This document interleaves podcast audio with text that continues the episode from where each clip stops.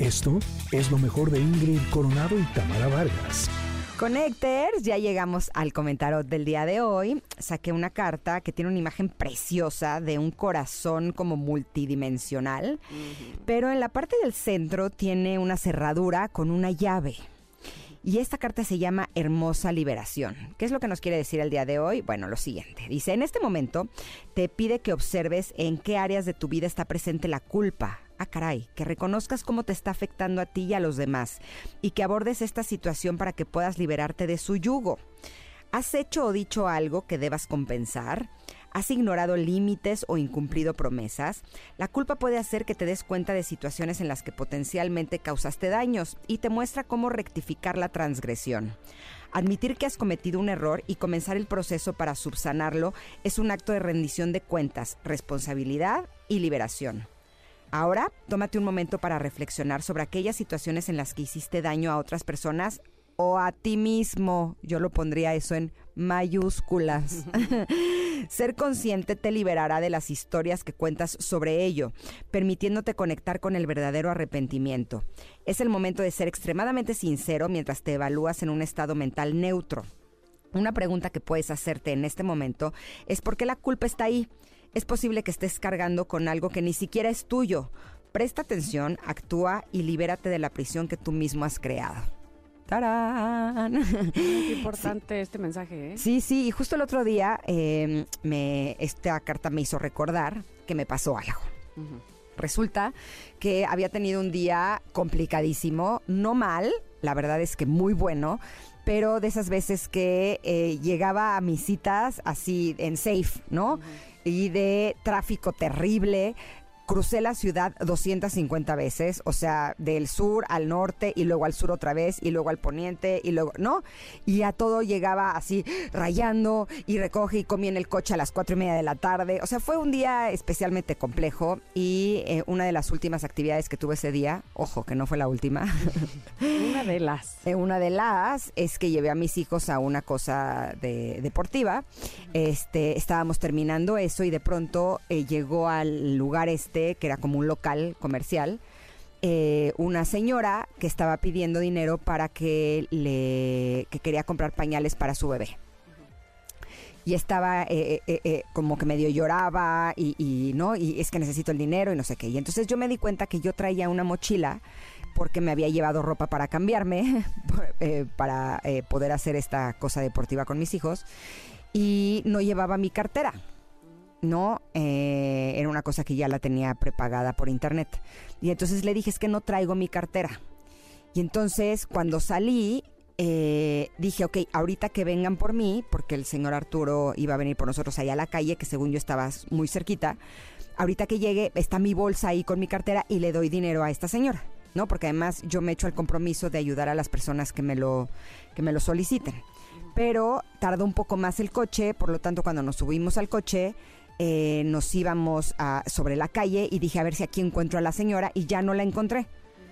Y en eso me dice eh, uno de mis hijos, oye Ma, ¿y por qué no le dijiste a la señora que viniera con nosotros hacia el coche, que te esperara porque ahí estaba tu cartera para darle el dinero? Me sentí tan mal, me sentí tan culpable entonces volteé y le dije, pues no sé, no se me ocurrió.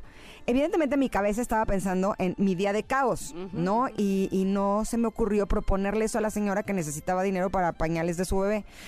Pero lo que me llamó la atención fue que estuve mucho tiempo sintiéndome muy culpable como si hubiera hecho algo malo, porque no tuve la oportunidad de hacer algo bueno, ¿no? Hasta que en la noche hablé por teléfono con Amorcito Corazón y le dije, es que me pasó esto y no sé qué, y no sé qué. Y, me dijo, a ver, tuviste la intención de ayudarla. Que no, o sea, no te sientas culpable y no te castigues tú a ti, ¿no? Por no haber hecho eso que te hubiera gustado hacer. Simplemente no se te ocurrió. La próxima vez estarás más atenta y ya no te va a volver a pasar, ¿no? Cuando suceda algo así le dirás, espérame, pero que voy al coche. Pero como que eso me hizo darme cuenta cómo tenemos algunos seres humanos la mente muy culpígena. ¿No? Porque no es solamente sentirnos culpables por las cosas que le hicimos a los demás, sino que somos capaces de darnos a nosotros, ¿no? Torturarnos a nosotros con pensamientos porque no pudimos hacer algo bien. ¿No? Y puede, y yo lo digo en esta situación, pero cuántas veces hemos estado en el trabajo o hemos estado practicando algún deporte y porque no lo hicimos bien nos sentimos culpables, como si no hubiéramos querido hacerlo bien cuando realmente dimos el 100%, ¿no? Entonces creo que la culpa, si me preguntas, debería de ser la emoción que primero deberíamos de aprender a sacar de nuestro sistema. Te voy a decir una cosa que a, a ver si, si estás de acuerdo conmigo. Este, yo creo que la culpa sirve también. ¿Sirve de qué? Te voy a decir. Hay personas. Ahora sí que tienes toda mi atención, porque Sí. para mí la culpa no sirve para nada. No, es que yo creo que hay que saber equilibrarlo también. Te voy a decir. Yo, yo soy muy culpígena y de hecho me acuerdo perfectamente de algo que hice muy mal, que para mí de las peores cosas que me pueden pasar es defraudar a alguien. O sea, que pierda la confianza en mí, alguien que a mí me importa, es terrible, terrible. Y entonces me culpo y bueno, lo paso muy mal. Y entonces me acuerdo que en aquel momento eh, mi terapeuta me dijo, a ver, Tamara, necesitamos que lo pongas en su justa dimensión. Haz de cuenta que tú entraste a una tiendita y te robaste un gansito. No asaltaste a, a toda la tienda, no te robaste los garrafones, le pusiste la pistola a la señora, nada. No mataste a nadie. No mataste a nadie, te, te llevaste un gansito. Estuvo muy mal, o sea, sí, pues sí, no, no. Pero a ver, necesito que lo pongas en esa dimensión. Porque estaba yo, pero azotada. Pero lo que yo te diga es poco, ¿eh? O sea, de quererme aventar, así horrible. En fin. Y después, reflexionando, me doy cuenta que hay gente que no toma responsabilidad y entonces no siente culpa. O sea, hace y deshace y va por la vida tan campante. Entonces, eh, haciendo mal a otros sin sentir esa culpa. ¿Me explico? Yo creo que la culpa te hace aterrizar en ti. Entonces, ojo, en lugar de aterrizar, enterrarte con la culpa, porque eso es muy, muy fuerte, muy feo. Y ojo, con seguir volando y pensando que tú no eres responsable ni culpándote de nada. Me parece a mí que sí, de- sí debe tener una, eh, una función. Esa, eh, eh, eh, esa no sé si es una emoción, pero, pero sentir culpa es porque te tú tenías esa culpa, no porque fueras culpable, pero sí sentías una cierta responsabilidad de ayudar a esa persona porque tú estás en una posición que ah, en ese momento podía ayudar. No quiere decir que hayas hecho malísimo porque no la ayudaste, no, evidentemente no, pero habla mucho de ti, habla mucho de querer haberle eh, ayudado a esa señora y bueno, a lo mejor faltó creatividad, estaba tu mente en otra cosa, pero sí habla de tu generosidad también. Pues sí, pero también habla de cómo me castigo yo a mí misma. Eso es lo, eso es lo que no está bien. o sea, Eh, no te, no te, te, te robaste solo el gancito, ¿me explico? O sea, eso es lo que difícilmente uno, o más bien lo que uno tendría que aprender a partir de ese, de ese sentimiento, que no es emoción, es un sentimiento de culpa, este, a equilibrarse y a poner los pies en la tierra y decir, ok, como bien te dijeron, eh, las circunstancias no se dieron finalmente para que yo pudiera ayudar, pero voy a ayudar a alguien, ¿no? sí, sí, y este- también aprender que el que te tortures a ti mismo No sirve de nada. no sirve de nada. O sea, de veras, porque la, la pasé mal. E incluso dicen los sabios cabalistas que, eh, o sea, que uno cree que si tiene una mala acción va a recibir un castigo. Pero que el castigo realmente es cuando te sientes culpable, no, no con Y la es- acción en sí. Y mira, y aquí la carta que tú sacaste habla del sincero arrepentimiento. Y eso me parece muy valioso. Porque eso quiere decir, para mí, ¿verdad? Eso quiere decir que tomaste conciencia de eso que habías, que, que, que en algún momento erraste, ¿no? E hiciste pues algo que no debías o que te equivocaste, que- porque todos podemos hacerlo. Pero cuando no hay ese arrepentimiento sincero, genuino, que salga de ti, entonces no hubo lección. Entonces lo podrías volver a hacer 120 veces y te vale. Sí, ahora, sí hay que estar como siempre a las vivas, porque siento que la culpa es bien tramposa. Totalmente. Y, Y, mira, siempre se va a querer colar. y si te fijas también puede ser la ansiedad, la tristeza, o sea, yo creo que con todas las emociones hay que tener ese equilibrio, que finalmente ese es el trabajo que venimos a hacer, ¿no? que no es cualquier cosa. Sí, sí. Estar equilibrados es una cosa complejita. Sí, sí, y tener claro que una cosa es sentirte culpable porque hiciste algo mal, también saber si hiciste algo mal de, ahora sí que con alevosía ventaja, o si fue un accidente o si fue un error. Claro. ¿No? Como Descuido. Que, exacto, o sea. ¿no? Como que también no hay que ser tan duros con nosotros. Sí, de acuerdo. Y también si nos sentimos culpables porque no lo pudimos hacer bien. ¿No? También saber que no lo pudimos hacer mejor de lo que podíamos en cada momento. O sea, ¿por qué? Pues porque a veces estamos extremos. distraídos, a veces estamos pasando por cosas. Entonces, como que siento que a veces medimos con la vara como si hubiéramos tenido un día tranquilo en el cual podemos poder tener toda la atención puesta en lo que sea, como que no fuéramos máquinas y no seres humanos que no se equivocan. ¿no? Exacto. Y creo Y que, todos nos equivocamos o también quitarle el peso y la presión, por lo menos yo sí soy un poco así, de que siempre creo que lo pude haber hecho mejor.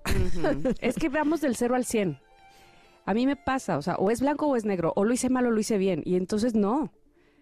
No, no, no, porque como decías tú hace un momento, este, o ya no me acuerdo cuándo, porque hemos dicho tantas cosas en los comentarios, este, que, que decías, también esas cosas que hicimos bien, también celebrarlas, o también eh, enfocarnos ahí, porque tú tuviste, como bien decían, una muy buena intención. Y eso habla muy bien de ti, insisto. Sí, pero ahí la intención no es lo que cuenta, porque yo quería ayudar a la señora y no la ayudé. Y, Así, y a lo mejor a la señora no le contó.